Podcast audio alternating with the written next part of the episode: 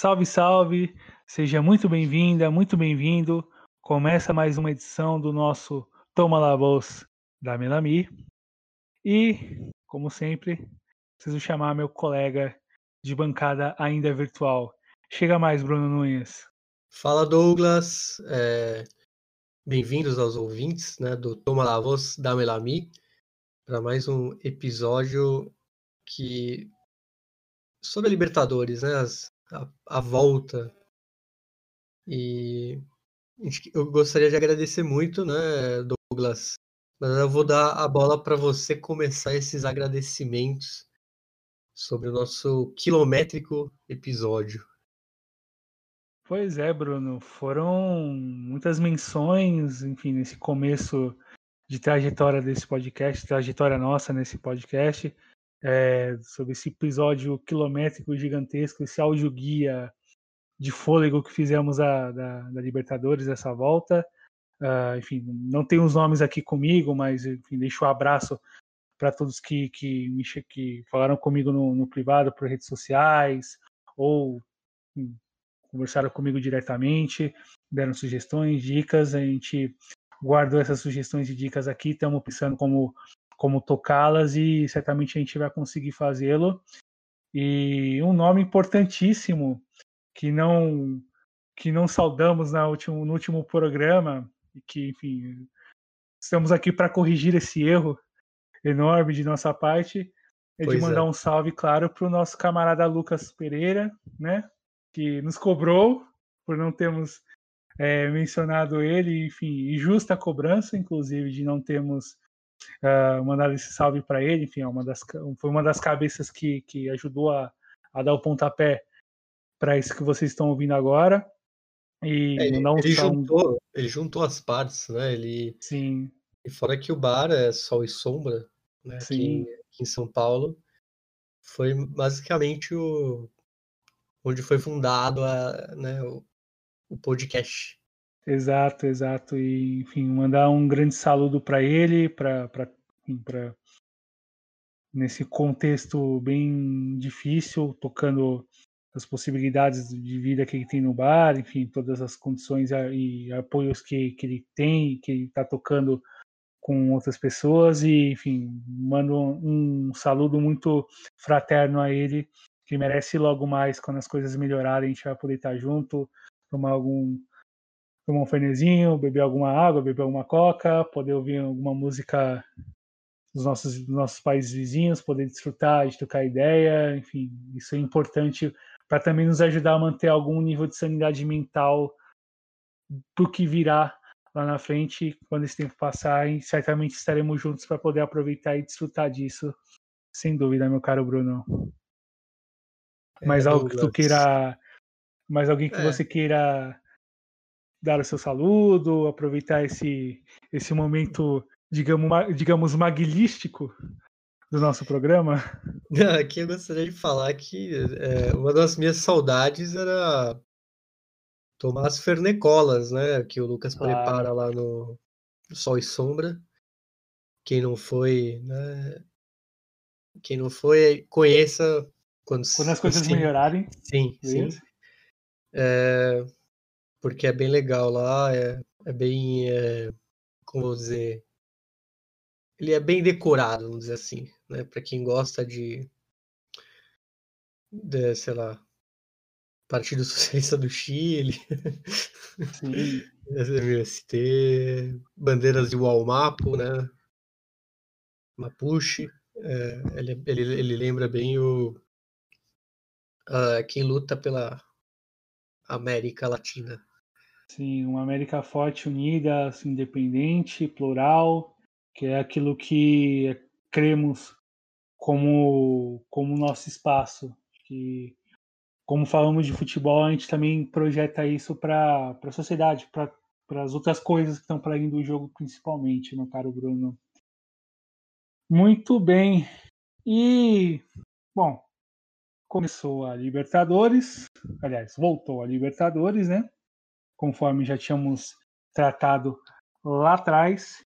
E, enfim, a gente pode colocar a nossa vinheta para jogo, já que já apontávamos algumas possibilidades de problemas em relação a essa volta.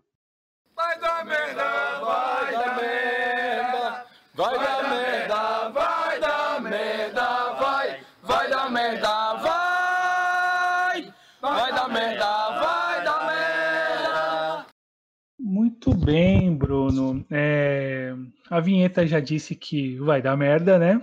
E deu em algumas situações, aliás, já está dando, melhor dizendo, por conta dos casos positivos de Covid, toda uma situação já de incertezas começando a ganhar cada vez mais eco dentro da, da Comebol, por conta dos problemas que muito bem sabemos. Mas ainda assim a competição voltou, voltou na semana passada e passaremos esse faremos esse repasso grupo a grupo, olhando de forma mais de forma detida, mas não de forma tão extensa, de maneira tão alongada como fizemos no último programa. Começamos pelo grupo A, terceira rodada no dia 17, uh, ah, os dois jogos no mesmo dia, a estrondosa goleada do Independiente Del Valle 5 a 0 sobre o Flamengo, e no mesmo dia a vitória do Júnior como visitante contra o Barcelona, quanto que na quarta rodada o Flamengo conseguiu vencer o Barcelona como visitante cinco dias depois por 2 a 1 e o Júnior fez 4 a 1 no Independente Del Valle no mesmo dia 22. É, entre os resultados inesperados da volta, e se pensarmos na situação dos clubes, como já abordado na edição anterior, já delimitava certos caminhos para cada equipe. E os resultados da terceira rodada indicaram isso. Independente Del Valle 5, Flamengo 0, a excelente atuação do Mata Gigantes contra o Flamengo para lá de apático pode ajudar a reposicionar as coisas no grupo e para o andamento da temporada das duas equipes. A goleada diz muito sobre o trabalho realizado por Miguel Angel Ramírez, são um ano e quatro meses no comando do clube equatoriano, e de um time que sabe jogar de memória contra um Flamengo que, se a sequência positiva de vitórias e até de boas atuações em alguns momentos indicar um caminho, uma goleada como essa bagunçou muita coisa e que a gente vai ver isso enfim, na quarta rodada e nos acontecimentos posteriores. Enfim, até porque o Campeonato Brasileiro segue e o Flamengo provavelmente não jogará com o Palmeiras, segundo o que foi determinado hoje, no dia 26 de setembro. O outro jogo da rodada, uh, no duelo entre Barcelona e Júnior, vitória do Júnior por 2 a 1 houve um equilíbrio maior em vários momentos do jogo mas a inteligência do goleiro Vieira para abrir o placar de falta. Isso que é o seu segundo gol pelo clube em torneios internacionais. O Barcelona, que foi desfalcado do seu capitão Damian Dias, teve Michel Arroyo, ex-grêmio, seu jogador mais criativo. Num dos seus passes, o time chegou ao empate com o paraguaio Coleman. A resposta colombiana veio no segundo tempo, uh, a partir dos pés de Fred Rinestrosa, um jogador que começa a ganhar muito destaque, foi muito participativo no meio de campo e quem foi quem conseguiu deslocar o passe, quem descolou, aliás, o passe para o gol do Miguel Borja de cabeça que ajudou a colocar o Tiburão à frente no placar. E ainda mais num contexto onde o jogo apresentou algumas dificuldades, valeu a força defensiva dos colombianos e com o interino Luiz Pereira, ex-zagueiro, ex-zagueiro histórico do, Atlético de Madrid, jogador de várias passagens pela seleção colombiana, no comando do time após a saída inesperada do Julio Comissanha, que abandonou o clube e a carreira dois dias antes do jogo. E o time conseguiu se virar bem após a lesão do capitão Tel Gutierrez e conseguiu controlar o jogo após o gol, apesar das dificuldades que era jogar como visitante no contexto de volta recente de jogos, enquanto que o Barcelona já vinha com, algum, com alguma sequência de, jo de jogos que apontava uma maior dificuldade em relação à qualidade dos times. Disso passamos para a quarta rodada e disso falamos do Flamengo, não é mesmo, Bruno? É, Douglas. Vamos, vamos com a quarta rodada. É, num grupo que segue em aberto é, e a vitória do Flamengo sobre o Barcelona por 2 a 1 ajuda a elucidar isso.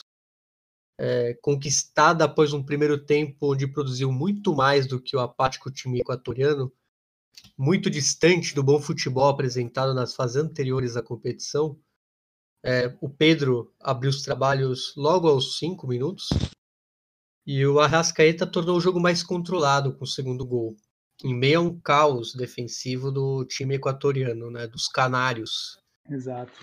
É, ainda que contasse com a categoria de Damian Dias, é, Damian Dias, né, o Quito, para criar as jogadas, faltava muito ao time coletivamente. É, na segunda etapa, o mandante melhorou e logo conseguiu um gol com o Martinez, tão fundamental em vários momentos das fases pré e apagado desde esse retorno. Mas ele acabou recolocando o time no jogo e contribuiu nas chances criadas e desperdiçadas. É, num contexto onde enfrentou uma equipe com sete desfalques por conta da Covid. É, chances para ainda sonhar com a vaga, mas que, como vocês sabem, se esvaíram, como também para a Sul-Americana. É, outro duelo que tinha tudo para ser tenso né, foi o Júnior Independente del Valle. Né? Ambos já sabiam do resultado do jogo entre o Flamengo e o Barcelona, o que, a, o que acabou dando uma obrigação maior ao time de Barranquilla para vencer. Porém, o Del Valle logo incomodou, é, principalmente nos primeiros 45 minutos, e saiu na frente, né, com o panamenho Gabriel Torres, após uma jogada do Murillo. É, e diante das dificuldades, pois uma é, diante das dificuldades, pois uma derrota praticamente selaria é, o futuro dos colombianos nessa edição da Libertadores. É, o mandante foi à frente, conseguiu empate com Valência no final da primeira etapa. É difícil num contexto que o time foi desfalcado dos atacantes Tel Gutierrez, lesionado, e o Miguel Borja, que estava suspenso. E o mesmo Carmelo Valência conseguiu a virada após boa jogada é, de uma revelação, né? Edwin Cetri.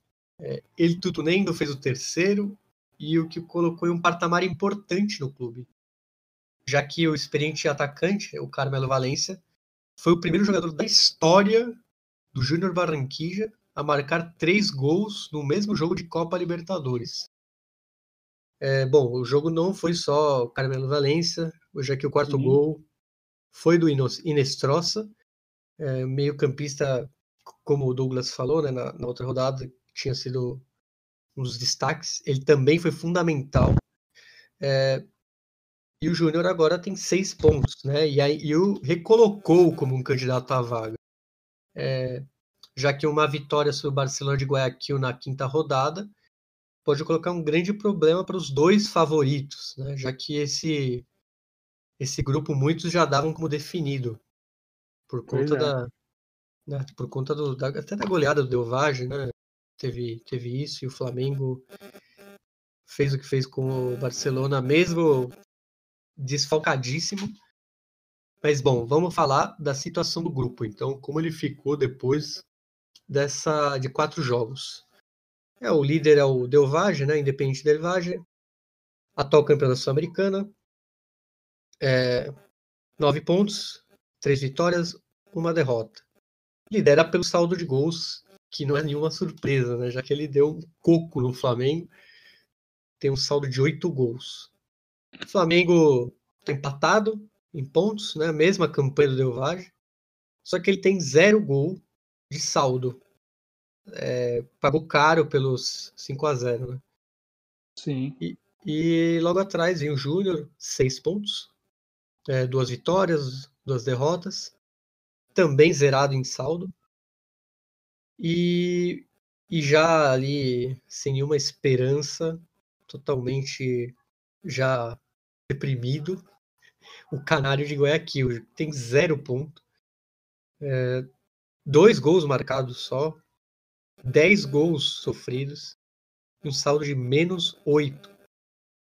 É, e, bom, a próxima rodada é, vai ser no dia 30 de setembro. O Júnior é, recebe o Barcelona em, em Barranquilla, né, às 7h30 locais e às 9h30 de Brasília, no Roberto Melendes. E no mesmo dia, temos o, o duelo dos dois líderes, vamos falar assim. O Flamengo é, vai sediar o jogo contra o Independente Del Valle no Maraca, Maracarena, né? Como Douglas gosta de pontuar bem. É o nome então, justo ao que restou do, do sim, Maracanã. É, é, é, não, não era uma crítica, na verdade, era só. É, é, é o nome real, na verdade. Sim, sim, sim. É a versão atual, né? O, é o monstro Exato. que criaram. Que é às nove e meia também, né? É, então os dois jogos são no mesmo horário, né? Última, é, quinta rodada, os dois jogos no mesmo horário e no mesmo dia. Pois é, Bruno, e uma situação bem interessante para o Júnior de volta à briga, de volta às chances de poder disputar a vaga, conseguir de poder conseguir a vaga para a fase final, de repente bagunçado, dependendo do que acontecer no jogo de Flamengo Independente Del Vale. E um Barcelona que ficou muito abaixo do que se viu na fase pré, assim, com muitos jogos abaixo e atuações que, que, que comprometeram bastante para não estar além da ausência do seu jogador mais importante, Fidel Martinez, negociado com a China, futebol chinês, como citamos no último episódio. Daí, meu caro, pulamos para o grupo B. Uh, grupo B com que teve a terceira rodada no dia 16, vitória do Palmeiras como visitante frente ao Bolívar, 2 a 1 No dia seguinte, o Guarani venceu o Tigre por 4 a 1 jogando no Defensores del Chaco. Uh, na quarta rodada, no dia 22 de setembro, empate entre Tigre e Bolívar por 1 a 1 E no dia seguinte, na quarta-feira, Palmeiras, aliás, Guarani 0, Palmeiras 0. Uh, a terceira rodada se valeu num time, se valeu para repensar num time que ainda precisa evoluir em alguns aspectos, manter uma sequência de bons resultados ajuda. E o Palmeiras conseguiu nesse retorno em que pese as dificuldades em campo, sair com excelente resultado de La Paz contra o Bolívar. Os 2 a 1 em uma partida que mostrou o protagonismo de jogadores fundamentais para a invencibilidade palmeirense. Casos fundamentais maior destaque Gustavo Gomes, um zagueiro de grande momento, em grande fase técnica e física mesmo, e o Luan como excelente parceiro para conseguir garantir a linha defensiva. Uh, fundamental também a participação de jovens, tá? Que acho que é incontestável para Gabriel Menino, um autor de um golaço, segundo gol, o gol da vitória, e convocado pelo Tite para a seleção brasileira. Entre os bolivianos, destaque para a presença diária de Marcos Riquelme, que veja só, Bruno, não é primo de Riquelme, né? Pois é, né, Douglas? É, foi meu, acho, minha, minha grande revolta dessa volta da Libertadores, além de todos os protocolos furados, foi a transmissão brasileira, né? Falar que Marcos El Pájaro Riquelme é primo de Juan Román. É, é inaceitável, vamos dizer assim. Mas é, tem um site aí que diz né, que ele é primo. Acho que todo mundo pegou desse site essa informação errada. É o site Ogol, né? Vou deixar bem claro. Talvez todos tenham chupinhado de lá, né? Porque ele é uma fonte até que é, confiável, né? Mas é, como ele é uma espécie de Wikipédia, muitos podem editar, acaba uhum. tendo essas, vamos dizer, groselhas, né? Então, é bom, é bom pontuar que ele não é primo do último 10, como muitos dizem. Pois é, Marcos Riquelme é primo de Juan Román, são argentinos, mas o Marcos, que é atacante, um atacante importante no Bolívar, mantém a sua capacidade de goleador intacta nessa volta. Foi autor de gol do gol de honra da academia e numa partida que mostra a necessidade do time boliviano se reajustar logo. Outro forte concorrente direto pela vaga é o Guarani, que aposta em jogadores do setor ofensivo para conseguir um dos dois primeiros postos do grupo. E o que se viu contra o Tigre foi um exemplo disso, goleada por 4 a 1. Outro destaque foi a capacidade de reagirem na adversidade, pois os argentinos saíram na frente com Pablo Manin aos 8 minutos em belo gol. Os paraguaios viraram com a força de um setor ofensivo que conta com El Mago Merlini, autor do gol do empate, e Cecílio Domingues, autor do gol da virada. A atuação de Sérvio, goleiro Gaspar Sérvio, Gaspar Sérvio também argentino, foi muito importante quando o jogo ainda estava com placar igual. O terceiro gol veio com Edgar Benítez após bela trama ofensiva, o que mostra que o Aborigem tem bom repertório ofensivo, para além dos bons nomes no setor. Uh, o quarto veio com um, um, outro Benítez, que veio do banco, tal qual Edgar, porém de nome Angel, após bela jogada de Maná, que também veio do banco. O placar dilatado, enfim, chamou a atenção, mas o Tigre demonstrou bons predicados e boas coisas em campo, ainda que todo o contexto de volta sem amistosos, por ser um time da, que veio da segunda divisão, com, com, com, os problemas que a gente já sabe, num grupo com, com times de, de peso nos seus países. É, enfim, ainda assim, isso importa e o Tigre ainda assim apresentou algumas coisas interessantes em campo. E sobre a quarta rodada, meu caro Bruno? Bom, Douglas, ainda que as esperanças argentinas se centrem para o retorno desse grupo, é sabido das dificuldades para conseguir acumular ritmo de jogo em tão pouco tempo. Ainda mais um grupo com dois times já em atividade há no mínimo dois meses. Né? Situações iguais para Tigre e Bolívar em campo. Né?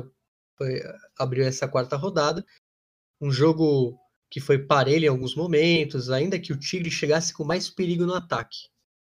Numa dessas jogadas, após boa defesa de Javier Rojas, Pablo Manhin abriu o placar no rebote e colocou o time de Vitória em vantagem. Só que a resposta boliviana veio em duas finalizações na trave, de Riquelme e Saavedra. O gol de empate dos bolivianos veio num gol, num, num erro né, do goleiro Marinelli, que tentou sair jogando e no, no momento de fazer o passe encontrou o não primo de Riquelme, o Marcos Riquelme, interceptou e a bola voltou para a meta vazia. Então foi o gol de empate do Marcos Riquelme. Já na etapa final, é, chances perdidas para ambos os lados. Destaque novamente para o goleiro Javier Rojas do, do Bolívar, fundamental para evitar o segundo gol argentino com uma defesa espetacular após uma cabeçada. Além disso, o Javier Rojas também defendeu um pênalti do Mainin nos minutos finais. É, um ponto que poderiam ser três, se não fossem os erros no ataque boliviano, que o colocaria na vice-liderança junto ao Guarani. Mas um empate que, dadas as circunstâncias que envolveram a grande atuação do seu goleiro, pode servir bastante, né, Douglas? Pensando no duelo com paraguaios na última rodada. Mas antes, precisará vencer Palmeiras na próxima rodada.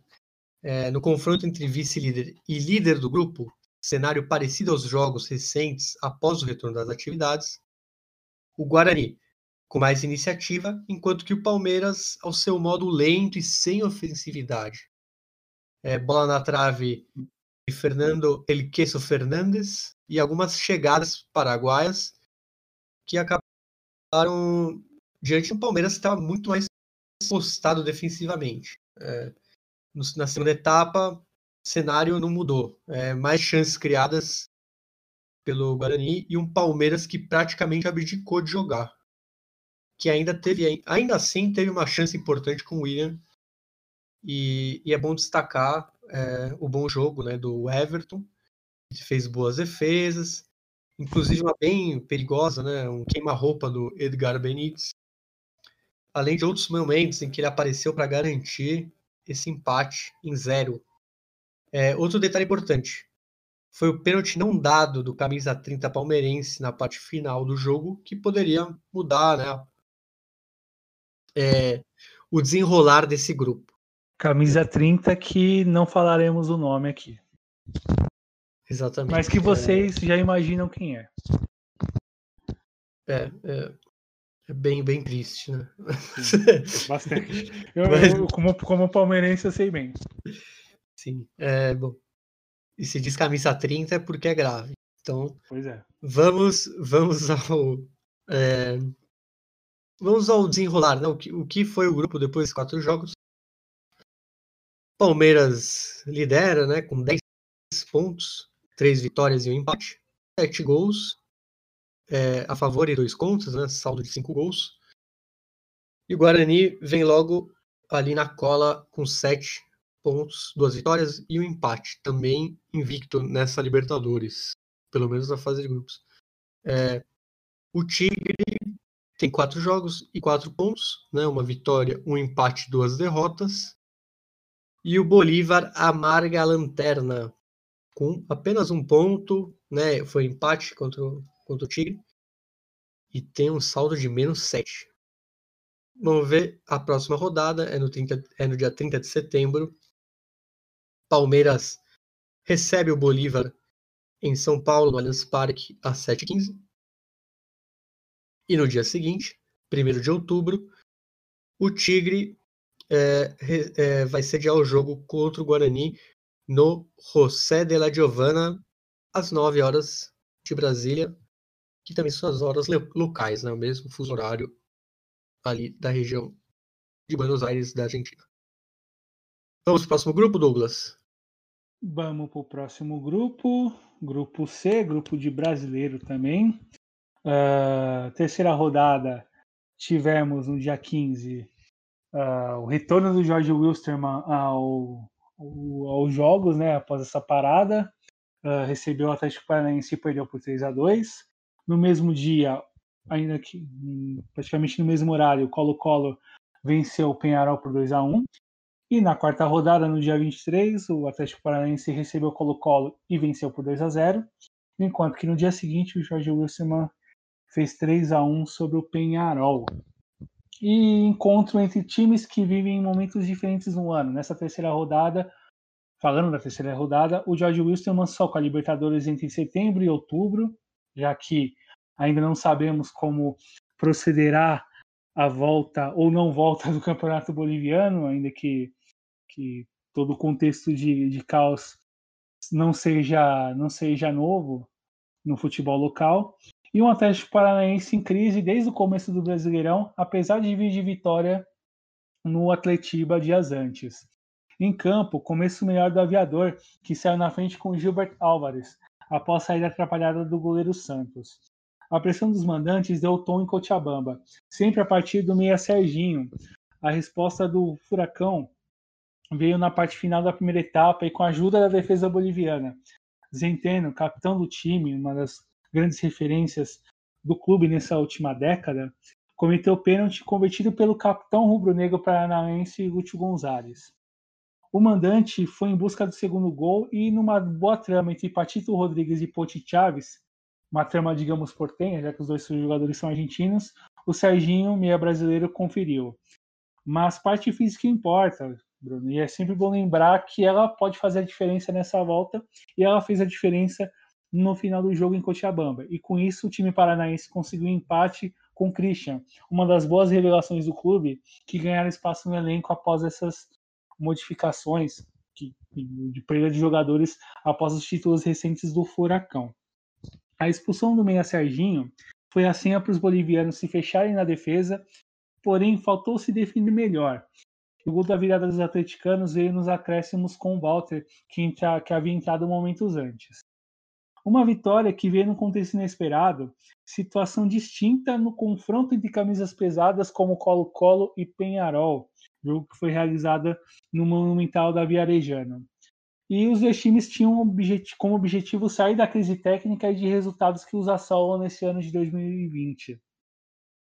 Uh, é um duelo, foi um duelo, claro, de times com ideias e problemas distintos. Uh, o Penharol, dependente do talento dos jovens como Pedistre, Torres e Álvares Martins, todos os três jogadores revelados pelas divisões de base do clube, ainda abaixo dos seus 20 anos de idade, e do bom momento de Davi Terans, que citamos no episódio anterior, para conseguir criar chances e tentar marcar os gols. Pelo lado do Cacique, o, os problemas estavam mais posicionados, residiam no setor do ataque a partir das atuações ruins da dupla Bolados e Molte, muitas vezes acionados pelo veterano uh, Esteban Palacios. O Manja abriu o placar com Pelistre após o rebote do goleiro chileno. O placar colocava pressão nos mandantes naquela altura. A reação dos chilenos veio na etapa final, por parte de seus poucos jogadores jovens titulares. Gol de Gabriel Suazo, volante que deve ganhar espaço na seleção chilena a partir desse ano em diante. Pouco tempo depois, pênalti sofrido por Marcos Bolados, convertidos pelo jogador mais velho do elenco e ícone histórico do clube. Estamos falando, claro, de Esteban Paredes, com 40 anos de vida e tantos e tantos gols pelo clube. Virada que colocou o time em um raro contexto favorável nessa Libertadores e mantém um time com chances para conseguir a vaga, enquanto que os uruguaios precisam vencer o Wisterman pela quinta rodada, pela quarta rodada. E falando da quarta rodada, eu passo a pelota para o meu caro Bruno. É, Douglas, grupo bem problemático, né? Times problemáticos. E para começar pelos problemas, vamos falar do lado dos chilenos do Colo-Colo, que é, o empate em Curitiba seria um fundamental, né, pra, pela, pela análise, né, pelo, pelo todo o contexto do grupo, pois o manteria na segunda colocação, visando as rodadas finais. É, ainda mais uma condição de fará o último jogo como mandante diante do Wilstermann. E bom, nesse contexto, o Colo-Colo enfrentou um Atlético preparado para manter a sequência de bons resultados na Libertadores e lesionou logo desde o começo. É, o primeiro gol veio num desvio contra do bom zagueiro Felipe Campos, substituto de um Julio El Patrão Barroso, que ficou de fora por uma lesão. É, e o segundo gol veio em mais uma chegada paranaense e novamente contra. É bizarro. Dois gols contra. Sim. E dessa vez do Gabriel Suaço. É, em um time que não conseguiu apresentar bom futebol e num contexto adverso como esse, uma reação era improvável e o jogo seguiu a feição do Furacão que criou para fazer mais. E ficou perto de conseguir ainda nos primeiros 45 minutos. É, o cenário no, segundo tempo foi de domínio, ainda que em menor intensidade, e os três pontos para os paranaenses, que ajudaram a isolá-lo na liderança né, desse grupo. É, aos chilenos a chance ainda existe, né? Precisará vencer o Penharol para chegar tranquilo na rodada final. É, e, e, o caminho para a sexta rodada mostram percalços para os outros dois concorrentes à vaga no grupo. Jorge Wilstermann e Penharol, que entraram em campo em Cochabamba no dia seguinte aos rivais da chave, é, ainda mostram muitos problemas e não mostram bom futebol. É, o Carboneiro saiu na frente com gol de Formiliano de cabeça logo no começo do jogo, que poderia enterrar as lembranças da última visita do time em 2017, quando foi humilhado, goleado por 6 a 2 pelos aviadores. É, mas bom, no ritmo que pôde, o Wilstermann chegou ao empate em pênalti convertido por Melgar é, e a virada, ainda no primeiro tempo cabeçada de Patito Rodrigues em um erro absurdo da defesa uruguaia.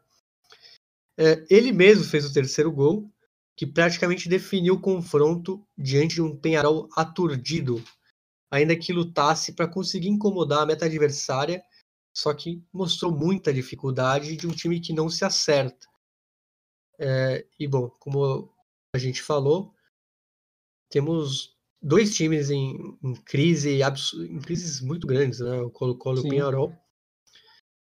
Porém, vamos mostrar, vamos falar, né, como o grupo ficou depois desses, dessas duas rodadas. É, o Atlético Paranaense é o líder com nove pontos, três vitórias e uma derrota. O Jorge Wilstermann tem seis pontos, duas vitórias, duas derrotas e um saldo de gol de dois gols. E o Colo-Colo também tem seis pontos, só que ele tem um saldo negativo de dois. E para fechar, e já bem combalido ali no fundo, o Penharol, só três pontos, apenas uma vitória e um saldo negativo de três gols. E bom, a próxima rodada vai ver justamente os dois times em, em maior crise, talvez, nesse grupo. Penharol e Colo-Colo jogam no dia 29 de setembro às 7h15 de Brasília, no campeão del siglo, em Montevideo. E no mesmo dia, o Atlético Paranaense recebe o Jorge Wilson na Arena da Baixada, em Curitiba, às 9h30 de Brasília. E bom, Douglas, terminamos aqui o grupo C. E agora vamos ao grupo que tem três campeões continentais. É o grupo D. Toca daí, Douglas.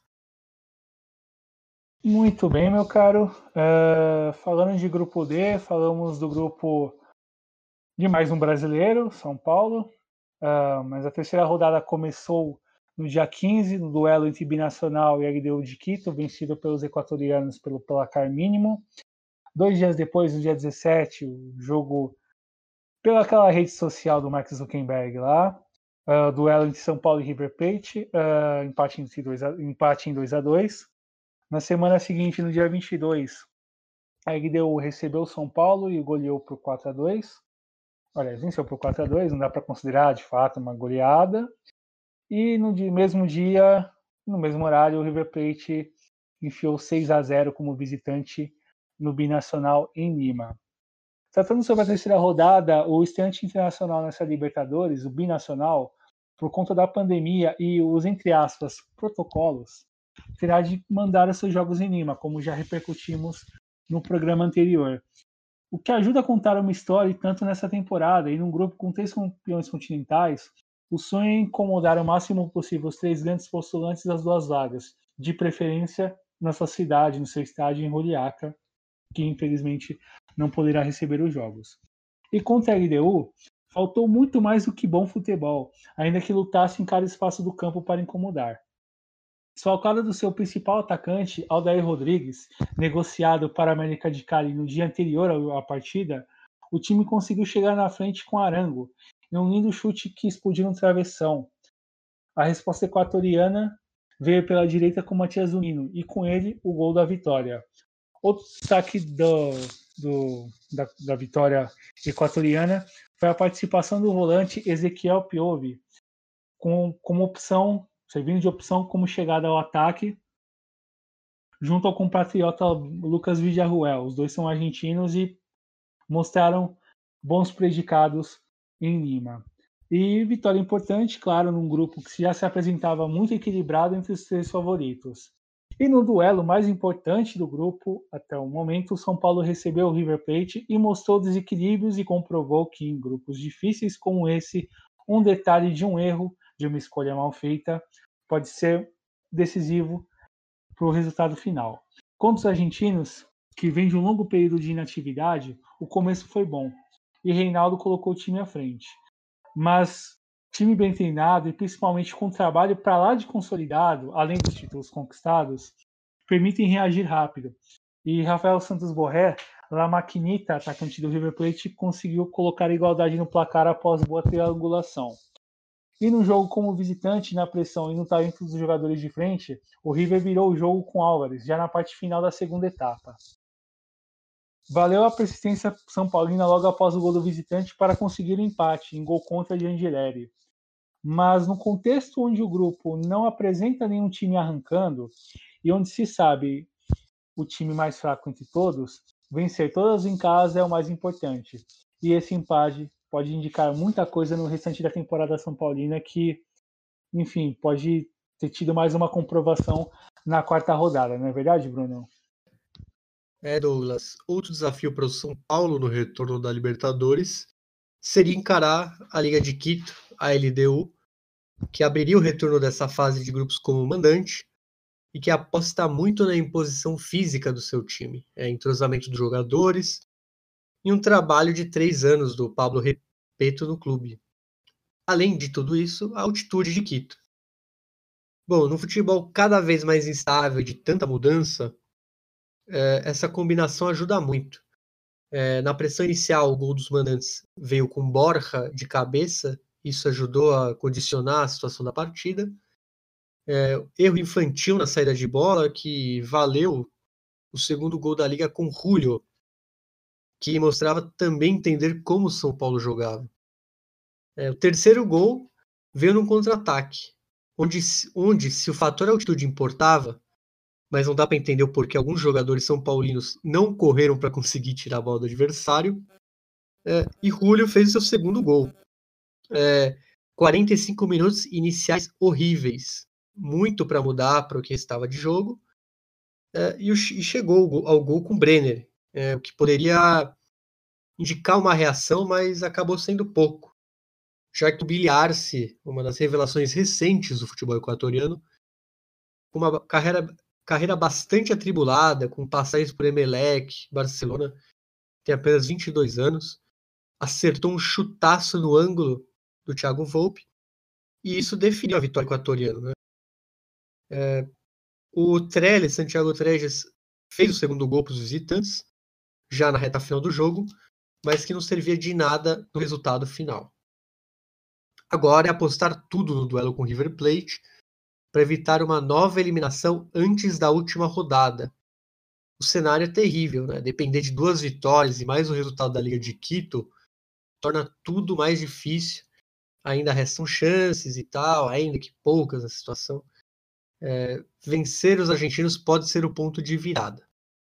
Mas falando dos argentinos, é, o River Plate foi até Lima é, e valeu a capacidade goleadora dos comandados de Gajardo. Né? Espaço para jovens como Álvares, mais um gol, além de Lucas Prato aparecer com o quinto e o sexto gol da goleada, de 6 a 0 é garantida em ritmo de treino, né? Quatro pontos como visitante no retorno da Libertadores oferece uma condição muito interessante para o time definir sua classificação na quinta rodada.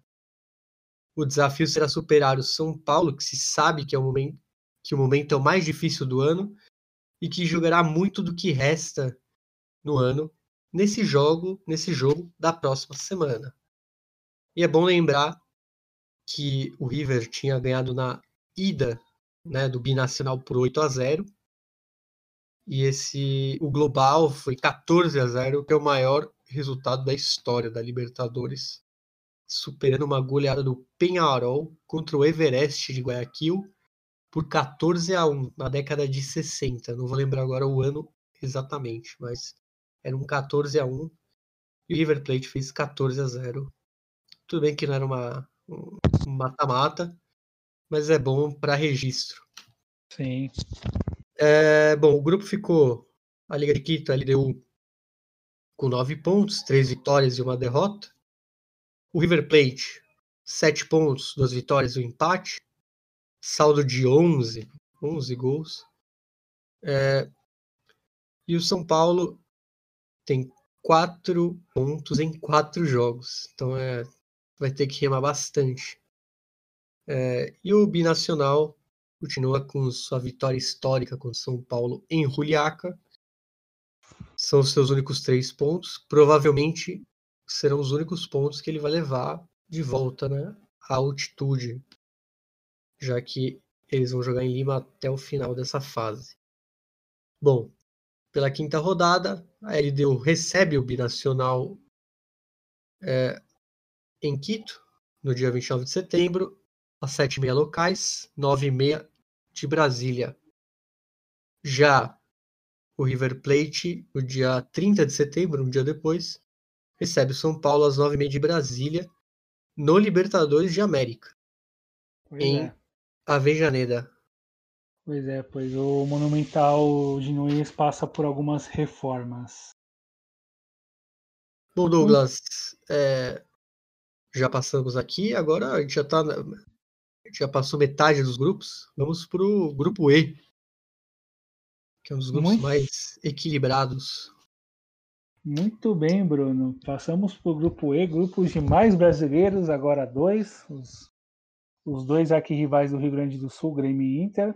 Falando da terceira rodada, uh, o Inter recebeu o América de Cali e venceu por 4 a 3 enquanto que o Grêmio visitou a Universidade Católica e voltou com uma derrota de 2 a 0. Na quarta rodada, a América de Cali empatou como mandante com a Universidade Católica, enquanto que o Grenal do estádio vazio, ou Grenal da pandemia, terminou com vitória do Grêmio por 1 a 0. Tratando da terceira rodada, é, o contraste de times que estão na ponta das competições de seus países, frente a times que precisam melhorar precisavam melhorar foi o ponto alto da terceira rodada. No primeiro duelo do grupo após a volta, Internacional e América de Cali fizeram uma partida de altos e baixos, de protagonismo de cada um deles. Com o Colorado à frente desde o momento inicial da partida, com Abel Hernandes abrindo os trabalhos antes de completar o primeiro minuto completo de jogo. Mas mais chances foram criadas e o segundo gol veio com Gabriel Bosquilha, que no momento onde a goleada parecia até mesmo uma questão de tempo. Porém, o futebol sempre tem dessas. com a América melhor organizada em campo, a partir de nomes interessantes como o do Van Vergara, e com ele conseguiu diminuir o placar. A resposta gaúcha veio mais uma vez com o uruguaio Gabriel Hernandes, que pode oferecer muito a essa equipe na ausência do Paulo Guerreiro. É um nome que precisa ser olhado com muita atenção. Na segunda etapa, um novo jogo com a América de Cali mais presente no campo ofensivo e que conseguiu reagir com Adrian Ramos, uma das referências do elenco pela sua experiência e identificação histórica com o clube.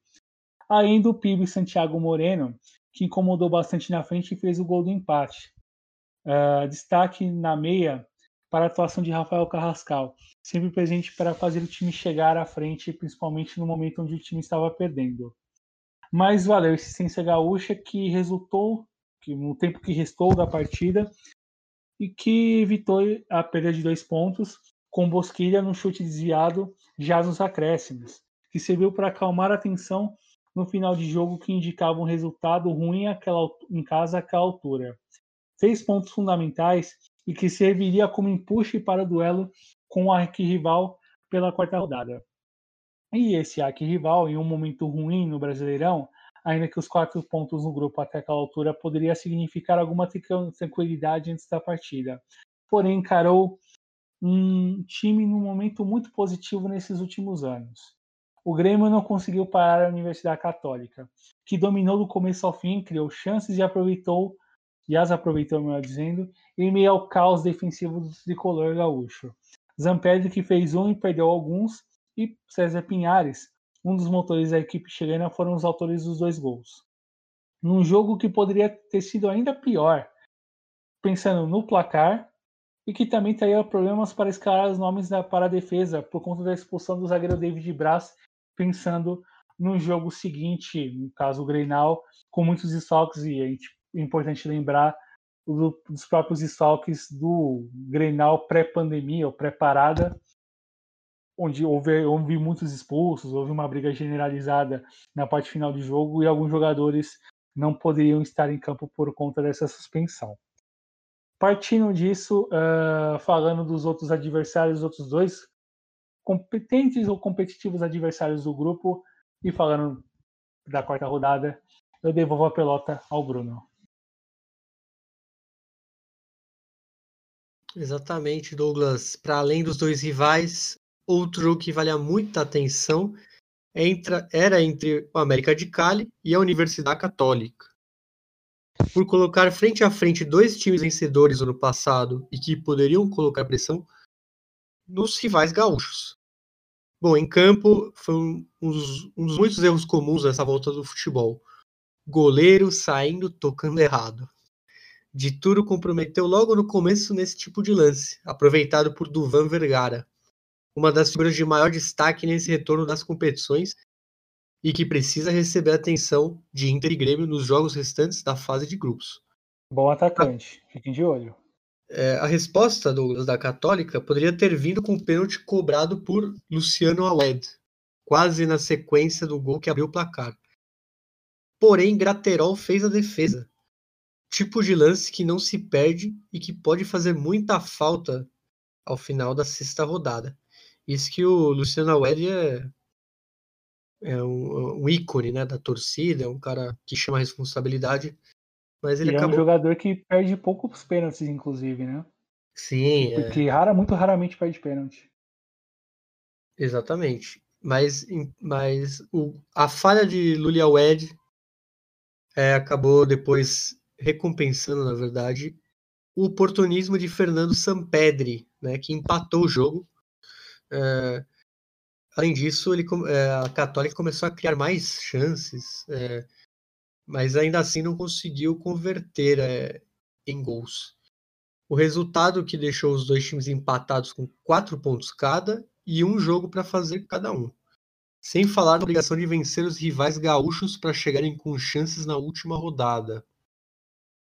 Bom, além disso, teve o Grenal de portões fechados, o clássico da pandemia, que poderia orientar a sequência do grupo para qualquer um dos vencedores. E com algum equilíbrio em momentos do jogo. É, o Grêmio desfalcado do Jeromel é, e o Inter sem o Edenilson. e teve momentos de maior pressão do Inter a partir de bola cruzada, e o Grêmio respondendo com PP, sempre como escape pelos lados para contra-atacar. É, e com ele, que é uma das esperanças do time após a saída do Everton Cebolinha para Portugal, é, ele fez o, o, gol da vitória, tal qual ele, que dá um respiro, uma das esperanças, é, respiro importante para o Renato Gaúcho no comando do time após uma sequência de atuações ruins e raras vitórias, né, principalmente no, no cenário brasileiro, né, no cenário nacional. É, mas uma vitória no Grenal muda tudo e coloca uma condição interessante. Caso vença a Católica, garante a sua vaga nas oitavas de final. Situação igual a do Inter, mas esse vai com peso de mais uma derrota em um clássico. Então, o time do Inter pode estar até melhor que o Grêmio em resultados, mas o, Gren o Grenal persegue Chacho Kudê, já que ele não consegue vencer esses jogos importantes. Bom, vamos aos, aos ao panorama do grupo após quatro rodadas. O Inter, o Inter lidera pelo saldo de gols com sete pontos. Três, três é o saldo de gols. O Grêmio tem os mesmos sete pontos e tem apenas um de saldo. E é, em terceiro, o América de Cali com quatro pontos, com saldo de menos dois. E a Católica também tem quatro pontos e um saldo de menos dois também. Então é um, é um grupo bem, bem equilibrado. E basicamente, acho que as previsões davam realmente que esse grupo seria talvez o, se não o mais, mas entre o, to, os, o topo dos mais equilibrados. Bom, quinta rodada, o Grêmio recebe a Católica no dia 29 de setembro na Arena Grêmio às 7h15. E no mesmo dia, o Inter viaja até Cali para enfrentar o América no Pascoal Guerreiro às 9h30 de Brasília, 7h30 locais. E, bom, após um grupo com dois brasileiros, vamos a um grupo sem brasileiros. Acho que é raro, eu não, eu não lembro se a gente falou de um grupo sem brasileiros até agora. Vamos ao grupo F, Douglas. Pois é, vamos ao grupo F. É... Grupo sem brasileiros. Até aqui era só o grupo. Aliás, não havia grupo nenhum de fato. O grupo F é o primeiro sem brasileiros mesmo. A volta foi no dia 16 de setembro, terceira rodada. Duelo entre a Estudiantes de Mérida e a Alianza Lima, vencido pelo Estudiantes por 3 a 2 No dia seguinte, um jogo que foi à tarde no horário de Brasília, começou às 5 horas. Duelo entre Racing Clube Nacional, vencido pelos uruguaios por 1 a 0 enquanto que na quarta rodada, no dia 22, o Estudiantes de Mérida recebeu o Nacional e perdeu por 3 a 1 E no dia 23, a Alianza Lima recebeu o Racing Clube e saiu derrotado por 2 a 0.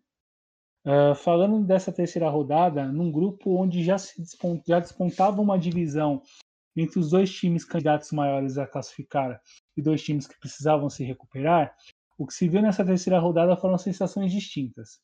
Propostas de dificuldades diferentes desde o primeiro duelo no grupo F.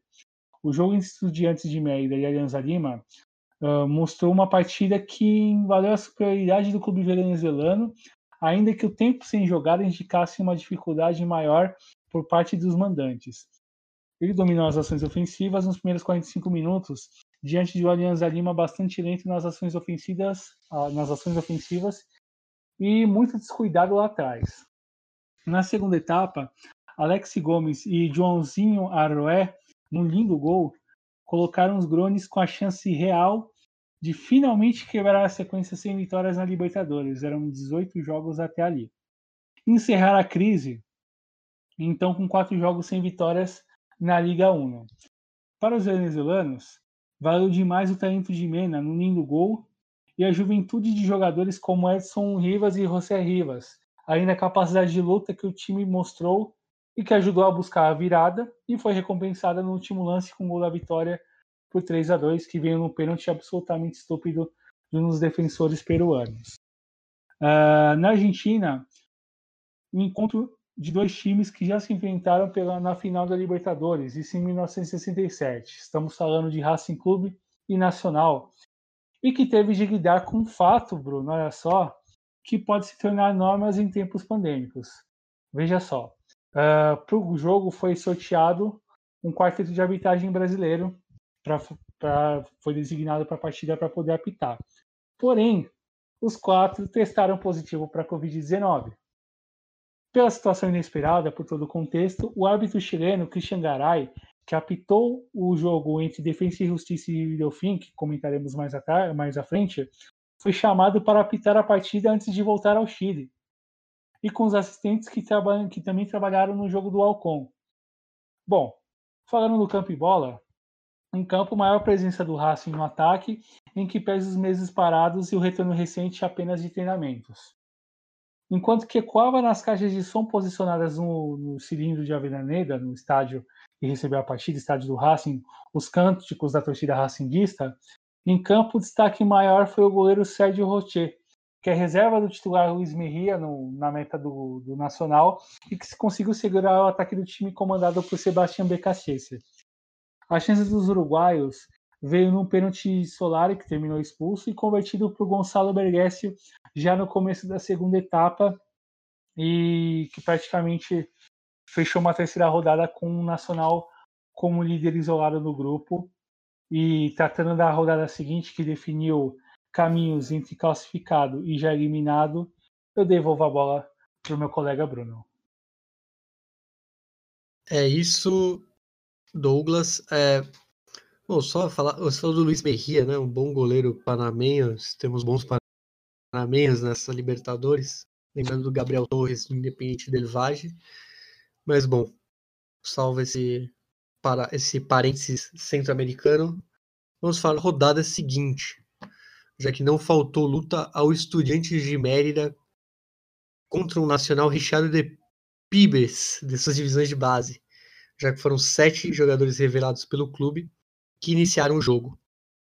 É, e um time que mostra boas ideias e no talento dos, dos seus jovens, né, que fizeram 2 a 0 com o Vecino e Orejuela, que estava debutando pelo time profissional do Bolso, mas a resposta venezuelana veio no belo gol de Rivas é, e os comandados de José Antônio Torrealba, que assumiu o comando nos dois jogos em que Martim Brignani não pôde estar, é, houve um acordo entre os dois clubes para que o treinador pegasse uma carona com a delegação do clube uruguaio, num voo fretado de Montevideo a Mérida, porém o Ministério da Saúde do Uruguai determinou que ele passasse por quarentena, o que impossibilitou a viagem. É uma Só história... um pequeno parêntese Sim. sobre o Martin Briani, que a gente comentou no, no, no, programa passado. Ele seguiu passando as orientações uh, da sua casa em Mar del Plata a partir do WhatsApp ou mesmo do Zoom, e, enfim. E deve ter utilizado esse recurso no intervalo dos dois jogos com Alianza Lima e Nacional. Passa a bola para ti de novo, no cara. Sim, é, o Martim, ele, o Brignani fez isso, né? Como falamos no, no episódio anterior, que ele ia fazer e ele realmente fez, né? Sim. E bom, na segunda etapa, pressão dos mandantes, dos venezuelanos, mas o Nacional conseguiu o terceiro gol, que saiu de um pênalti convertido pelo Vecino, que, que acabou substituindo o Bergessia, né, lesionado. Um 3 a 1 e foi o primeiro classificado para as oitavas de final da competição, o que dá tranquilidade para o Gustavo Munua, para o Nacional, para o decorrer dessa temporada. Afinal, desde o retorno das competições, soma 11 jogos sem derrotas. É, e o empate na próxima rodada já garante a primeira colocação do grupo para o Nacional.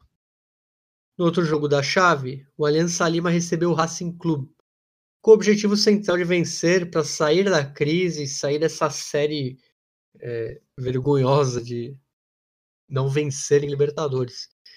Mas o Racing foi o dono das ações mais importantes da partida, que chegou a desperdiçar um pênalti com o Reniero. O cenário não mudou, na segunda etapa.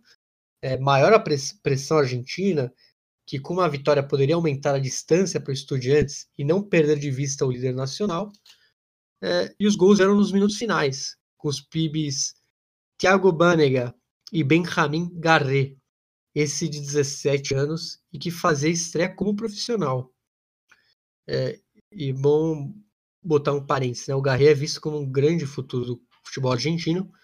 Ele que veio do, do City, né, Douglas? Se não me engano, do Manchester City. Ele fazia parte do, do conglomerado Qatari, vamos falar assim, do time inglês. Situação, situação inversa do zagueiro Orihuela, que você comentou, uh, que fez o debut e o gol no jogo contra o Estudiantes, que já, infelizmente, já foi negociado com o clube, mas só irá quando completar 21 anos. Quando completar 21 anos, ele tem 18 para 19 anos, enfim, resta mais dois anos atuando pelo bolso. Bom, bom, bom parênteses, né? É lembrar, bom lembrar que também que no, no Uruguai eles têm os olheiros mais ativos, né? Já que eles têm um clube Sim. na primeira divisão. Exato, bom, bem bom, lembrado. Montevideo City Torque. E bom, vamos voltar Sim aqui mesmo. Para o jogo do Racing, né? É, o futuro na Libertadores é positivo para o time de Avejaneira, né? Uma vitória sobre os uruguaios como visitante garante a vaga num grupo que até aqui está tranquilo. Já para o Aliança, o Aliança do comandante Salas, né, Mário Salas, são 21 jogos sem vitórias na Libertadores, igualando um recorde negativo que era do Deportivo Galícia da Venezuela, que teve essa infeliz marca entre os anos de 68 e 75. E se eu comentei 18 jogos no parêntese anterior, se tá na terceira rodada, eram, eram 19, né? É. 19 jogos antes do jogo, antes do, da derrota para o Estudiantes, virou 20 com a derrota e 21 agora na derrota como mandante para o Racing Clube. Bom, uh, o panorama ficou o seguinte: Nacional já classificado com 12 pontos, campanha perfeita até aqui quatro vitórias em quatro jogos. O Racing Clube vem logo atrás com nove pontos, três vitórias. E aí a gente já pode ver que vai ter uma briga pela Sul-Americana já, né? Porque... Mas teremos mesmo? É a pergunta que fica. É... Bom, eu vou, eu vou terminar o, a classificação e eu já dou meu pitaco. Opa! Mas o Estudiantes de Mérida tem três pontos em quatro jogos e o Aliança Lima tem zero ponto em quatro jogos. Bom, a quinta rodada, ambos jogos no, 30, no dia 30 de setembro. O Nacional o Nacional recebe o Racing Clube. É... No, no, no, seu, no seu estádio Parque Central. No Parque Central, às 7h15 de Brasília. 7h15 também é horário local. E o Aliança Lima é, recebe lá no Alejandro Villanueva, em Lima, o Estudiantes de Mérida às nove e meia de Brasília. Douglas, eu vou eu vou palpitar que o Aliança Lima sai dessa série é, nessa quinta rodada. Porque se, ele, se ele não sair jogando em casa contra os Estudiantes de Mérida, ele não vai sair nunca mais, porque convenhamos. O Alianza Lima não é um time pequeno, né? Não é um time que. É um time que, pelo menos até nas, nas é, vacas magras, ele consegue arranjar uma vitóriazinha, né? De visita de comandante, no mínimo. Mas tá bizarro, tá bizarro. É uma crise. É uma sina dos íntimos que. que tá muito estranha. Pro, pro tamanho do time, né? Sim, sim, sem dúvida. E bom, vamos. Agora voltamos ao, aos brasileiros, né? Temos mais um brasileiro, porém, e também temos é, um time que empate justiça, temos um, um cetáceo. Vamos para o grupo G, então. Bora para o grupo G, bora falar do grupo do Santos. Terceira rodada, o Santos recebeu o Olímpia na Vila, placar ficou em 0 a 0 enquanto que o Defensa e Justiça recebeu o Delfim no Florencio Varela e venceu por 3 a 0 com muita tranquilidade. Na quarta rodada, o Defensa e Justiça recebeu o Olímpia Rei de Copas e venceu por 2 a 1 enquanto que o Delfim recebeu o Santos e perdeu por 2 a 1 para o quadro brasileiro. E no encontro, nessa terceira rodada, no encontro de times de peso na história de, da Libertadores, Santos e Olímpia entraram em campo num momento positivo nas competições nacionais para ambos, ainda que o time paraguaio não seja o líder da tabela do Apertura.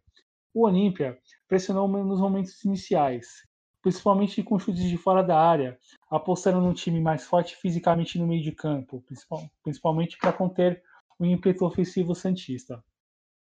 O mandante respondeu através de seus pontas, Soteudo, que meteu uma bola na trave, e Marinho, em algumas jogadas individuais, sempre muito, sempre muito perigoso, a partir do lado direito do ataque. Uh, na segunda etapa, o Santos comandou as ações ofensivas, ainda mais após a expulsão de Rodrigo Rojas. Mas o placar não se mexeu, o que indicava uma situação interessante para os visitantes, pois no retorno do grupo, com a chance de fazer dois jogos em casa, as condições para se classificar eram se apresentavam naquele momento interessantes. Ao Santos restava a necessidade de fazer pontos fora de casa, ainda que a liderança no grupo oferecesse tranquilidade para seis jogos restantes até aquela altura. Um caso de recuperação no grupo vem de Florencio Varela nos jogos e no retorno nos jogos oficiais do Defensa e Justiça, no confronto com o Delfim, enfrentamento de dois times estreantes na competição e de diferenças em torno do que poderiam apresentar. Muito bem foi o time treinado por Hernan Crespo, que comandou as ações ofensivas desde o começo, com muitas chances criadas, diante, do, diante de um Delfim que apostava na dupla de ataque Garcês e Cifuentes para incomodar, porém ambos foram muito pouco acionados. Na segunda etapa, os gols para justificar o domínio argentino, que dão mostras de um time bem treinado, com jogadas pelas laterais e em poucos toques para finalizar na área adversária, como no gol de Lilias Zamon, que fechou o placar. Primeira vitória do time na história da competição e no grupo que ainda sugere algum equilíbrio entre os postulantes da vaga nas, para as oitavas de final. E um desenho melhor sobre o que tive na quarta rodada e do que pode acontecer da quinta em diante, o Bruno dissecará muito bem. Bom, seis dias depois, novamente, Defensa e Justiça foi ao campo como mandante no, no Tito Tomarello é, para enfrentar um, um, concorrente forte a uma das vagas para a fase final, Olímpia, que vinha de goleada no Campeonato Paraguaio 7 a 0 no Esportivo Luquenho, o que dava boas perspectivas para o difícil jogo com a equipe argentina dias depois. Agora um parênteses, porque Douglas me mandou um WhatsApp nesse dia falando que Hernan Crespo e é, Daniel Garneiro estavam impecáveis é, em quesitos estéticos. Sobretudo né? Hernan Crespo, com um terno muito bem cortado, me chamou bastante atenção, diria. Muito bem, muito bem trajado para o duelo, enfim, para quem para quem pôde acompanhar o futebol argentino na década de 90, dois grandes jogadores daquele período, um Crespo pontando brilhantemente com a camisa do River Plate, enfim, campeão várias vezes pelo clube de Nunes, e Daniel Garneiro, um grandíssimo meio atacante, um comandante de grande qualidade técnica, independente, bicampeão de Supercopa da Libertadores, inclusive sobre times brasileiros. Bom, passado o momento Giorgio Armani, é, em campo o Alcon conseguiu se impor na primeira etapa, mas diferentemente do jogo com o Delfim na semana anterior, saiu na frente nos 45 minutos iniciais. É, e o domínio, domínio seguiu na segunda etapa, com o segundo gol dos mandantes, é, em um duelo que ficou facilitado após a expulsão de Cavageiro, que simbolizou um Olímpia pouco atento em diversos momentos e que só podia chegar ao ataque a partir do talento individual de Der, Derlis Gonçalves. É, expulsões e Defensa e Justiça e Olímpia não é um fato novo. Né? Vamos lembrar que é. no jogo da ida, Emanuel Adebayor foi expulso. Bom, num raro momento de trocas de passes rápidos, chegou ao gol de, o Olímpia chegou ao gol de honra com Isidro Pita, que é um dos nomes para o presente e futuro do futebol paraguaio foi uma vitória histórica né, do time argentino de Florencio Varela é, sobre um time tantas vezes campeão e que o coloca na segunda colocação do grupo, em condições de se classificar caso vença o Delfim e o Olímpia não vença o Santos. Bom, em Manabi, terra do Clube Delfim, as esperanças existiam pela possibilidade de se recuperar no grupo, ainda que a classificação já se mostrasse improvável no começo do retorno. O Delfim recebeu o Santos e o visitante conseguiu jogar melhor desde o começo, controlando todas as ações ofensivas, dentro do ritmo é, e diante de erros técnicos da equipe cetácea. Bom, o Santos abriu o placar com o Marinho, o melhor jogador do futebol brasileiro é, no momento, né? E muito decisivo na equipe treinada pelo Cuca. Outro destaque na partida foi o venezuelano Jefferson Soteldo, que criou a jogada do gol que abriu o placar, além de sempre incomodar nas jogadas individuais. É... Com o jogo ao seu controle, faltou maior precisões nas finalizações para aumentar o placar. E numa desatenção defensiva, o Delfim mostrou que poderia incomodar e conseguiu empate com Rojas. Mas do banco vem provável garantia da vitória. Jean Mota, em seu primeiro toque na bola, fez o segundo gol após boa jogada de Raniel na ponta direita. Três pontos que encaminham a vaga para as oitavas de final. Em caso de vitória contra o Olímpia, claro, é, garante a vaga, a vaga nas oitavas de final e a primeira posição no grupo. Bom, vamos à classificação. O Santos lidera com 10 pontos em quatro partidas. O Defensa e Justiça assume a segunda posição com seis pontos. E o Olímpia vem logo atrás com cinco. O Delfim de Manabi é o Lanterninha com apenas uma unidade. E vamos à quinta rodada, que ambas serão no dia 1 de outubro. O Olímpia recebe o Santos no Manuel Ferreira em Assunção, às 6 horas locais, 7 horas de Brasília e o Delfim vai preparar o estádio Hokai para receber o Defensa e Justiça às 11 horas da noite do Brasil, 9 horas locais. Ou seja, quem quiser ver Delfim, Defensa e Justiça, vai dormir bem tarde. Vamos a, ao último grupo dessa análise, dessa, desse retorno indevido da Libertadores, Douglas? Muito bem, Bruno. Falando em retorno indevido, né? A gente já bateu muito na tecla no, sobre isso no último programa, é, por todo o contexto de, de, de na condição que estamos vivendo na, nessa pandemia e das, das particularidades que o nosso continente possui para muito além do número de infectados e de mortos. É, enfim, a gente tem um caso muito latente nesse grupo que a gente vai se debruçar. Mas falando sobre campo bola, a terceira rodada, a terceira rodada abriu com duelo entre Independiente Medellín e Caracas, vitória por 3 a 2 dos venezuelanos, enquanto que o Libertar recebeu o Boca Juniors e também perdeu por 1 a 0. Na quarta rodada, o Caracas venceu por 2 a 1 o Libertar e fechando a quarta rodada, o Independiente Medellín recebeu o Boca Juniors e saiu derrotado pela contagem mínima. Nessa terceira rodada, era uma rodada para recuperar e apontar caminhos para dois, dois dos times que começaram abaixo nessa Libertadores. Independiente Medellín, que perdeu nomes importantes do seu time titular e aposta em muitos garotos para melhorar sua situação no ano, recebeu Caracas, que pouco mudou na parada da pandemia, mas que, vivem, mas que vivencia as muitas incertezas por conta da situação do campeonato venezuelano paralisado e até agora sem perspectiva nenhuma de retorno.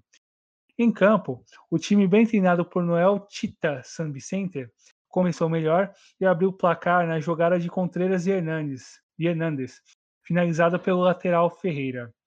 E do pé esquerdo de Contreras, um jovem meia de 19 anos, muito interessante, muito um jogador de, de bons predicados técnicos, dele veio o segundo gol ainda na primeira etapa, numa lindíssima cobrança de falta. Procurem ver. E a relação colombiana uh, chegou a partir dos erros venezuelanos. Primeiro, num pênalti nos acréscimos convertido por Javier Reina. E segundo, numa saída errada do goleiro Velasquez, que tentou repor a bola, mas ela sobrou para Léo Castro bater de cobertura e empatar o confronto. É, muitos erros de saída de bola de goleiro.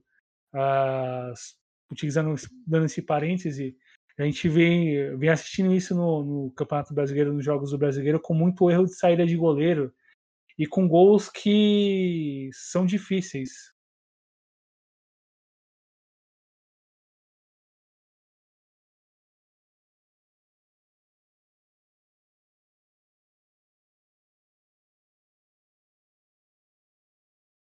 E com gols que são difíceis de, de, de de se tomar normalmente. Isso é muito, isso me chama muito a atenção. Uh, bom, voltando ao jogo, a partida seguiu igualada e mudou a partir da bola parada, uma das armas do time venezuelano, falta cobrada por Contreras, desvio de Alexis Blanco para recolocar o time visitante na frente e que simbolizou a força de um candidato a uma das vagas à fase final. Uma vitória histórica principalmente por ter sido do primeiro time, por ser o primeiro time venezuelano a conseguir vencer na Colômbia. E no confronto do então líder Libertar com o vice-líder Boca Juniors, em meio à polêmica em, torno dos jogadores chineses terem testado positivo para a Covid e ainda assim viajarem para lá, de nada valeram os protestos paraguaios, pois teve jogo e, enfim, o, o prosseguimento desses problemas em torno dos infectados veremos ao longo da competição, infelizmente. E no jogo teve um Boca muito forte, muito mais forte durante os 90 minutos. equipe comandada pelo auxiliar Leandro Somoza, e vale lembrar que uh, Miguel Angel Russo, que é o treinador do, do, do, time, é considerado grupo de risco pela idade elevada e pelo histórico recente de câncer, enfim, que conseguiu, felizmente, se recuperar. E o time dominou, e entre os nomes que ficaram nessa parada. Vale destaque para Eduardo Salvio, o jogador mais importante no meio de campo chinês, e dele veio o primeiro gol e com a sua participação nas principais jogadas de ataque, frente a um Libertar que muito, ficou muito abaixo do que pode, e com escolhas muito discutíveis do então treinador Ramon Dias no time titular. Vale destaque que ele deixou o Oscar Taquara Cardoso no banco, uma escolha acho que bastante, bastante discutível. E o segundo gol Boquense veio com o Sálvio num jogo onde não precisou forçar muito para conseguir a vitória e se manter na liderança até aquela altura. E, aliás, para virar líder até aquela, naquela altura. E sobre o Libertar, sobre, enfim, sobre o que veio do Libertar na quarta rodada em diante no duelo com Caracas e sobre o outro duelo entre Boca Juniors e Independiente, eu devolvo a pelota ao meu caro colega Bruno. E em minhas críticas pela facilidade que o time caiu frente ao Boca, o Libertar que tinha que vinha de empate com seu Portinho no último final de semana, que tirou a chance de alcançar o atual líder da Apertura, foi a Venezuela enfrentar o Caracas, com o time mexido.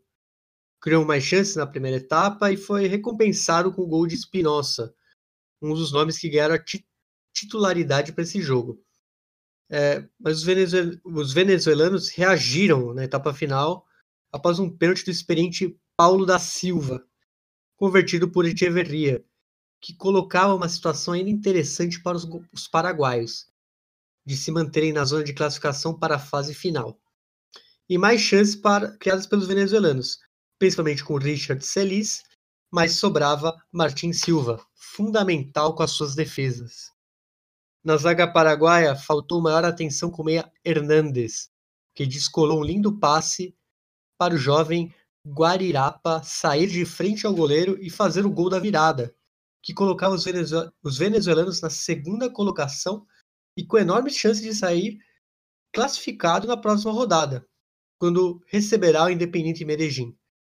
Bom, ao libertar, restou a demissão de Ramon Dias do comando técnico e um tempo curtíssimo para se preparar para o duelo com Boca. Ainda há chances de vaga, mas o cenário ainda é bem ruim para o Gumarelo. Bom, e no último jogo do grupo, mais uma vez, o Independente Medellín como mandante para receber um Boca Juniors pouco modificado em relação à terceira rodada.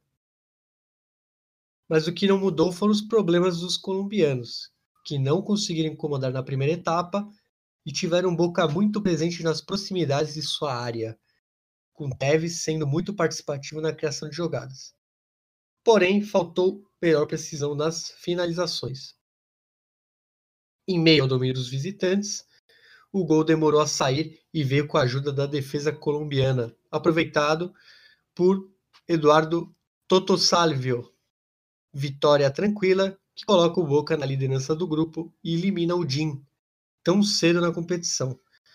É, a, a, classificação ficou o Boca Juniors com 10 pontos em 4 partidas, o Caracas com 7 pontos em segundo lugar e o Libertar com 6. Já o DIN amarga a lanterna, 0 ponto, é, já sem chance na Libertadores, e é muito difícil conseguir algo na Sul-Americana também. A quinta rodada, no dia 29 de setembro, o Boca recebe na Bomboneira o Libertar, às 9h30 de Brasília. E no dia seguinte, dia 30 de setembro, o Caracas é, prepara o Olímpico lá na Venezuela para recepcionar o já eliminado Independiente Medellín, às 7h15 de Brasília. É isso, né, Douglas? É isso, meu caro Bruno. É, demos esse repasso quilométrico aí na Libertadores, ainda com uma leitura um pouco mais pautada, com mais com maior atenção a determinados jogos, a determinados momentos, e quinta rodada cheia que pode indicar aí caminhos para times classificados, para outros que podem ainda lidar com alguns problemas até o final dessa fase classificatória. Enfim, tem muita coisa ainda para acontecer nessas duas rodadas que restam.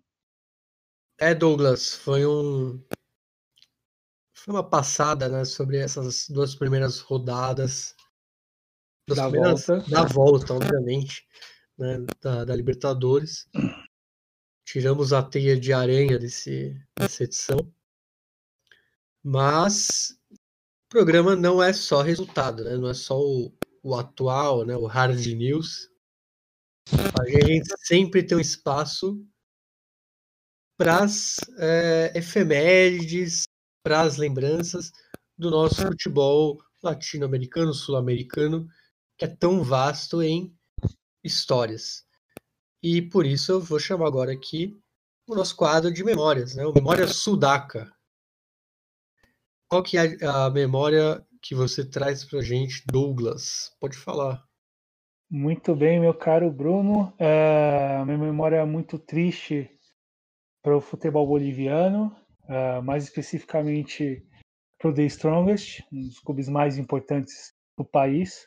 Uh, a memória de uma, uma lembrança muito trágica que completa 51 anos no dia de hoje, dia 26 de setembro de 2020, a chamada tragédia de Biloco.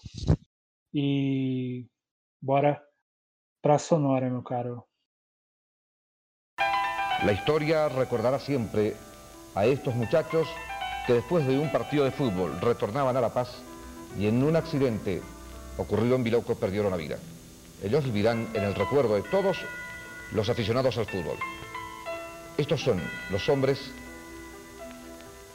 que vistiendo la casaca y negra en 1969 perdieran la vida en ese lamentable accidente.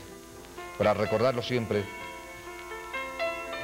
para fortalecer el espíritu ese espíritu combativo y corajudo de quienes llegan a lucir la camiseta gualdinera. Fueron días tristes, por supuesto. El deporte boliviano y el deporte mundial lamentaban lo ocurrido. Y estos, los jugadores de ese día Strongest, pasaban a la historia del fútbol como campeones póstumos. Pudo más la interés y la fuerza stronguista para recuperar la imagen y sobre la base de estas queridas figuras reconstruir en la historia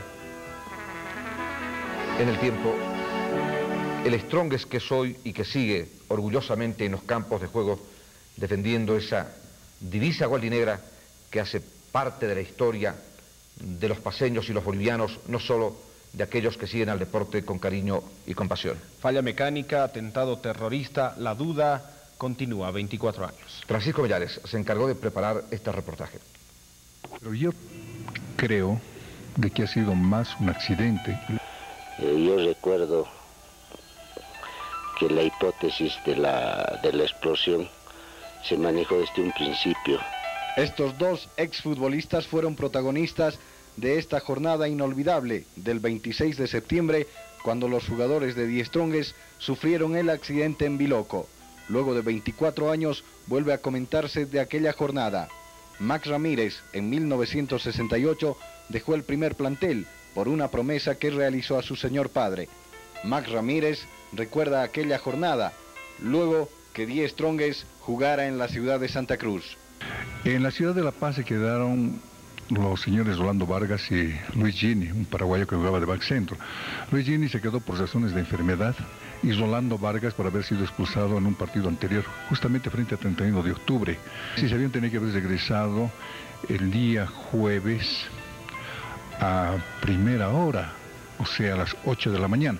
Pero como hubo un golpe revolucionario, entonces eh, no se produjo el viaje, hubo mucho problema en Santa Cruz porque estaban en una feria internacional, hubieron muchos políticos, entonces eh, la gente deseaba viajar con mucha urgencia a la ciudad de La Paz. Y realmente, según las informaciones que teníamos en esa oportunidad, se produjo tal desorden, tal desorden de que muchas personas han cambiado sus pasajes, la aeronave estaba completamente llena. Si no me equivoco, el avión partió entre las 12 o 2 de la tarde del día. Tenía que haber llegado más o menos a las 3 o 4 de la tarde a la ciudad de La Paz. Pero como no llegaba el avión, se dio por perdido y comenzaron las investigaciones y eso tardó aproximadamente unas 48 horas para darse con el paradero del avión.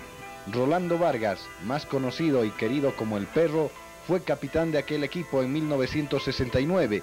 Por aspectos ya mencionados, él no viajó hasta la ciudad de Santa Cruz. Para él, la tragedia conmovió a todo el pueblo boliviano, inclusive a nivel internacional los campesinos y los mineros que llegaron antes de la comitiva que fue a rescatar los restos, eh, dijeron de que se había ubicado el avión por la explosión que tuvo primero el avión y después la caída. Y de ahí no se pudo nunca encontrar la cola del avión. Entonces, como eran momentos de mucho dolor, de mucha tensión que se vivía, yo creo que toda la, la gente que ha perdido a sus seres queridos no le ha tomado, digamos, ese momento la, magnitud de, este atentado criminal. Yo creo que es deber hoy día de las autoridades esclarecer este asunto. Y las autoridades de la Fiscalía Departamental comenzaron a trabajar definitivamente para solucionar y conocer mayores aspectos sobre este accidente pero ¿cómo se está manejando esta investigación? En las autoridades de la Fiscalía del Distrito, a cuya cabeza me honro, me honro estar, eh, tienen el mayor interés en que se llegue al esclarecimiento total de este ingrato asunto. El mismo que se encuentra en plena fase de investigación a cargo de los organismos policiales, en los que tenemos sin la menor duda toda la mayor confianza. El presunto implicado en la explosión es Ernesto Beltrán, pero ¿cuáles son las declaraciones que él realizó? Supuestamente el imputado ha presentado un memorial, donde él aduce en este memorial el haber cometido directamente, haber colocado una bomba y otros sucesos relativos de la época que han sido muy importantes. Eh, la Fiscalía, como ya dijo el fiscal de distrito, ha dado las más amplias garantías, pero hasta el momento, habiendo haberse dado las garantías, el sindicato no se ha presentado. Estamos a la espera pues que, habiéndose dado las garantías, él se manifieste de alguna forma. ¿Ya? mediante su abogado y en este caso nosotros requerimos la presencia de él para hacer las investigaciones correspondientes.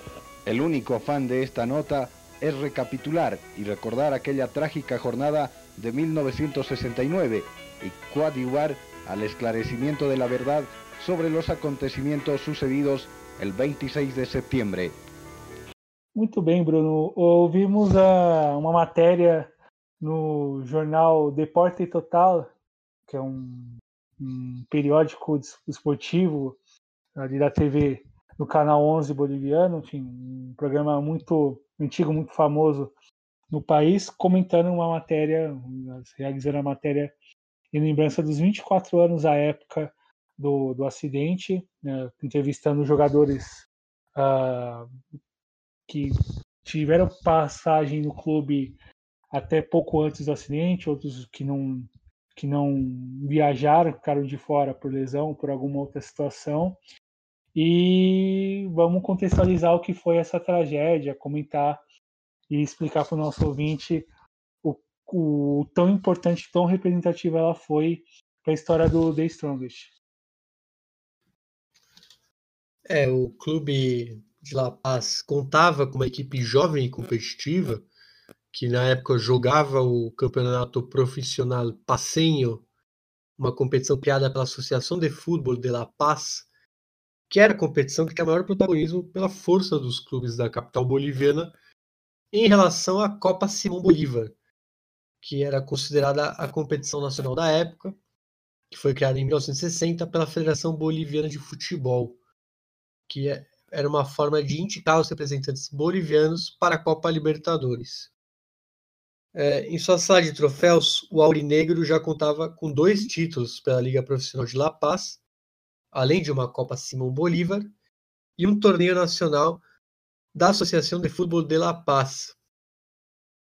Anos antes, em 65, eh, o The Strongest participou de sua primeira Copa Libertadores. A década foi importante para o clube, que contava já com forte apelo popular e já rivalizava fortemente com o Bolívar, clube que, com o qual faz o maior clássico do país, né? o superclássico Passeio. Muito bem, Bruno. A tragédia ocorreu no dia 26 de setembro de 1969, quando a aeronave D6, DC-6B da Lloyd Aéreo Boliviano, que era a maior empresa transporte aéreo do país, saiu do aeroporto El Trompídio, localizado na cidade de Santa Cruz de la Sierra, e seguia para La Paz. Mas no caminho se chocou com uma das montanhas, com, com em uma das montanhas uma região de difícil acesso, de nome Lacantia, que é situada em Viloco, que pertence ao departamento de La Paz. O acidente vitimou todas as, todas as 74 pessoas presentes das 64 pessoas que estavam no avião, aí entre jogadores, comissão técnica, diretor, membros da diretoria, os próprios funcionários da empresa aérea e outros passageiros. O clube voltava de uma particip da participação de um torneio internacional realizado em Santa Cruz de la Sierra, onde jogou com o Clube Petroleiros, bom não confundir com o Oriente Petroleiro, que é o clube mais famoso ali da mesma cidade, e o Cerro Portenho, clube histórico do Paraguai, que foi campeão do torneio internacional. O último jogo que esses atletas fizeram pelo, em vida foi contra o Petroleiros, onde saiu derrotado por 4 a 0. E a data diz muito para o país como um todo em relação à sua história, sobretudo, não é mesmo, Bruno? É, Douglas, já que no, no mesmo dia aconteceu de, de ter um golpe de Estado né, liderado pelo então general Alfredo Ovando Candia, que derrubou o presidente Luiz Adolfo Siles Salinas do poder. É, ele seria o presidente do país até a sucessão de um novo general no ano seguinte, que foi um período de trocas entre militares no poder em meio à ditadura militar que assolou o país por longos anos. Bom, é, voltando à tragédia, né, o enterro foi realizado em La Paz, presenciado por volta de 15 mil pessoas, para você ter uma ideia da magnitude que foi essa, esse, essa tragédia com The Strongest. E como consequência, né, o Clube de La Paz construiu um mausoléu em homenagem aos mortos desse acidente aéreo. E bom, falamos de mortos, né? Então o time perdeu grande parte do seu elenco. E o Douglas vai explicar o, como que o que aconteceu para resolver essa situação, a, a, solidariedade de vários clubes do continente, né, Douglas? Muito bem, Bruno. Uh, solidariedade que importou bastante naquela situação. Enfim, e após a tragédia, alguns clubes se mobilizaram para ajudar a equipe boliviana. Tanto é que, a partir da intervenção do presidente, dos um, mandatários mais importantes do futebol no continente, como o João Avelange, que ainda não era, que não era presidente da Comebol, mas tinha muita influência junto à FIFA, uh, ajudou a promover um clássico entre Flamengo e Fluminense, que foi realizado meses depois, que teve toda a arrecadação da partida direcionada para o The Strongest. E um outro destaque de um outro clube que se movimentou para ajudar o, o clube boliviano foi o Boca Juniors, que repassou duas de suas jovens revelações das suas divisões de base, que eram Fernando Bastida e Vitor Hugo Romero, que anos depois se tornariam grandes ídolos do próprio The Strongest na década de 70. E outro destaque importante é a figura a ação da figura do presidente chinense Alberto, Rota, Alberto J. Armando, que, enfim, ou, que dá nome ao estádio La Bombonera, conhecido como La Bombonera, o nome original Alberto J. Armando, e que no intermédio dele organizou algumas partidas amistosas em Buenos Aires para conseguir arrecadar fundos para o clube boliviano num contexto bem trágico por todos os motivos que já imaginamos. E, enfim, vamos citar as vítimas uh, que perderam a vida, que eram ligados ao clube que perderam a vida naquele acidente, Bruno.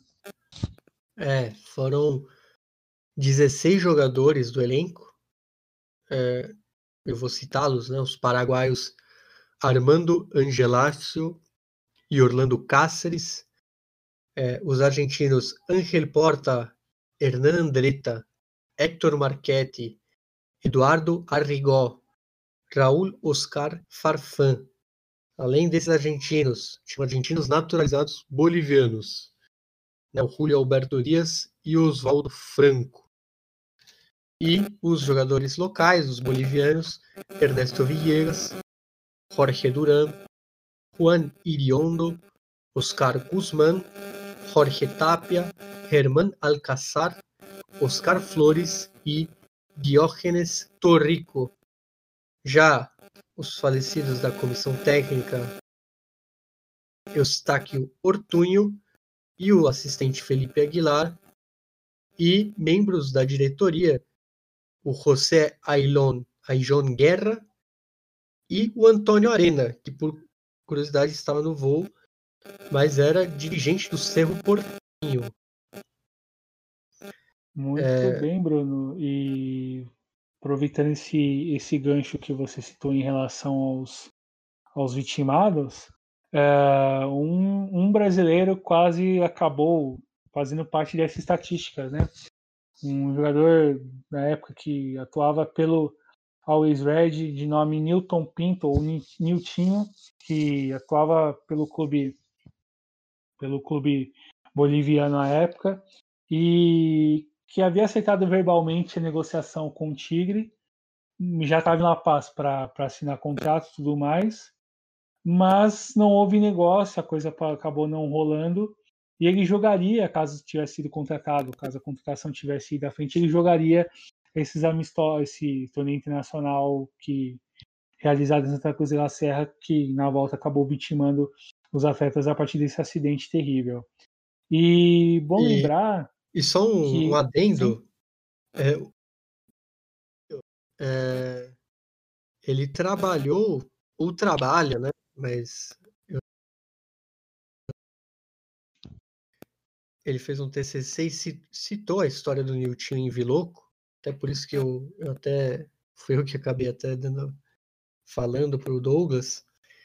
O, o Niltinho, ele trabalhou no, no, Flamengo de Guarulhos, né? Ele é dirigente do clube, era dirigente, ele, faz, ele tinha alguma função ali na, na, diretoria do Corvo Guarulhense. Então fica esse adendo aí, esse, esse parênteses sobre o Niltinho, que, como o Douglas falou, começou uh, do Always Ready foi para o The Strongest e, por conta de uma, uma negociação no começo, evitou estar nessa tragédia.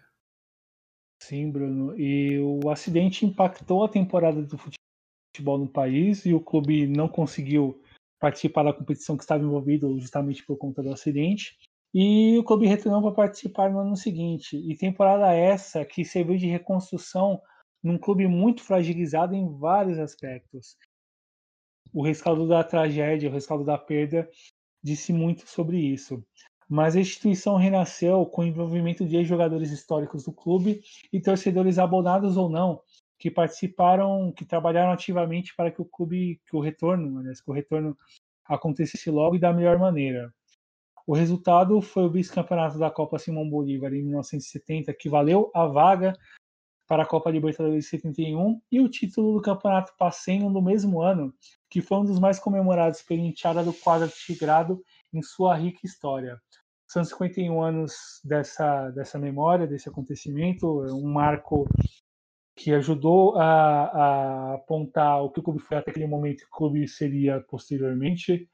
Uh, no ano passado, na ocasião de 50 anos, foi muito lembrado pelo clube, homenageado as pessoas ligadas às famílias do, do, dos jogadores que perderam a vida, próprios jogadores que faziam parte do elenco que não fizeram, que não estiveram envolvidos na viagem também foram relembrados. Todos os profissionais que trabalharam naquele processo em prol do clube para que, que ele voltasse ao alto nível, a nível alto, alto nível nas competições, a, que o The voltasse a participar dos campeonatos e voltasse a competir em bom nível.